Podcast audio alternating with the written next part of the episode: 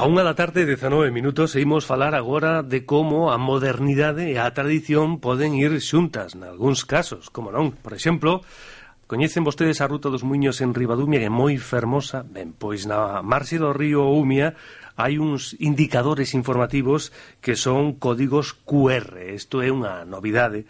E se puxeron para dar diversas informacións aos camiñantes, sobre todo persoas con discapacidade. Belén, temos conosco a un convidado, non? Hmm. Está connosco o Nicolás eh, Sineiro, que forma parte un dos integrantes precisamente deste grupo informal Tecnoxove de Ribadumia. Así que él mismo nos vai explicar en que consiste estos códigos QR instalados precisamente, como decías tú, Xusto, para disfrutar de esa fermosísima na Ruta dos Muiños. Nicolás, moi bons días. Lembramos que xa están instalados estes códigos QR informativos adaptados na Ruta dos Muiños de Ribadumia, que é o asunto que queríamos tratar con el. Agora sí está, Nicolás, por fin.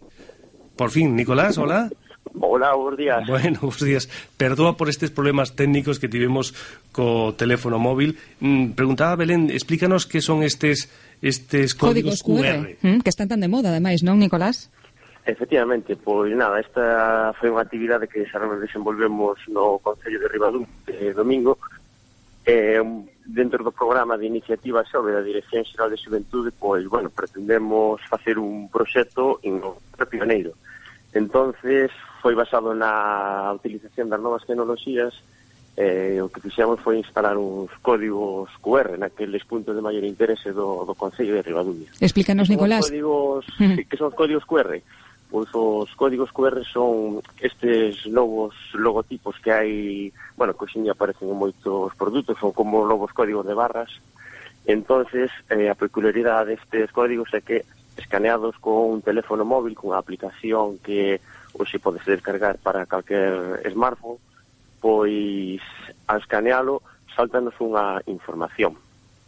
Neste caso, o, instalamos seis códigos QR unha no inicio da ruta dos muiños en Barrantes, e despois eh, nos paneis informativos da Ponte de Barrante, da Ponte de Cabanelas, na Ponte de Ponte Arnelas, nos muiños de Batán de Ribadumia, e tamén no xacemento arqueolóxico do Monte do Castro.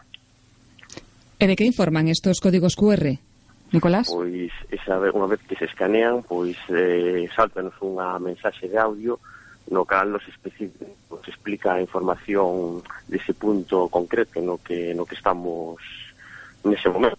Por exemplo, se si vamos ao Monte do Castro, pois unha vez que o escaneamos, pois vai nos explicar eh, a información do, do xacemento, de, da edad que pertence, un pouco as características esenciais do, do lugar en concreto, vamos. Hmm. E por que son adaptados a persoas con discapacidade? Porque isto pode servir para todo o mundo, non, Nicolás? Sí, efectivamente, home, este está pensado para todo o mundo, tanto para o, para a xente normal como aquela que sufre algún tipo de discapacidade.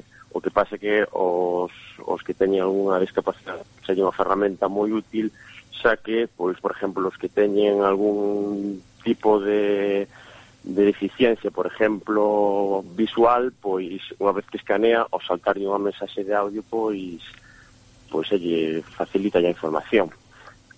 Incluso para persoas con autismo pode servir? Pois sí, ademais, en este proxecto eh, instalamos gracias a unha colaboración ca Asociación por Dereito de, da Integración de Persoas con Autismo en, que é de Cambado, non? pero uh -huh. incluía moitas familias de toda a provincia, Pois instalamos 30 pictogramas durante, durante pola ruta da, da Pedra da Agua, pola ruta do río Umia, o cales pois lle facilita moito a interpretación do, do entorno É. É moito máis fácil eh, pois identificar o vendo e, e onde están. Entonces, coa colaboración esta coa Asociación por Dereito, pois a verdad que fixemos un, creo que fixemos un gran traballo e así nos fixeron saber, vamos. Nicolás, creo que isto forma parte dun proxecto máis amplo que ten que ver coas novas tecnologías, non?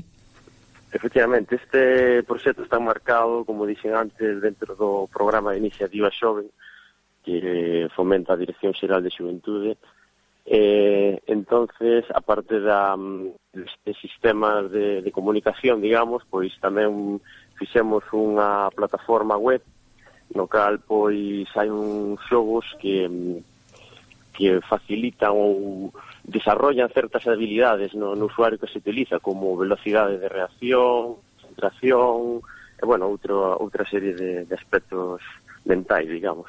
Sodes xente moi nova, Nicolás? Pois somos, eh, soubemos este proxecto, fomos cinco xoves do Concello de Ribadumia, e a, a edad media pois ronda os 25 anos.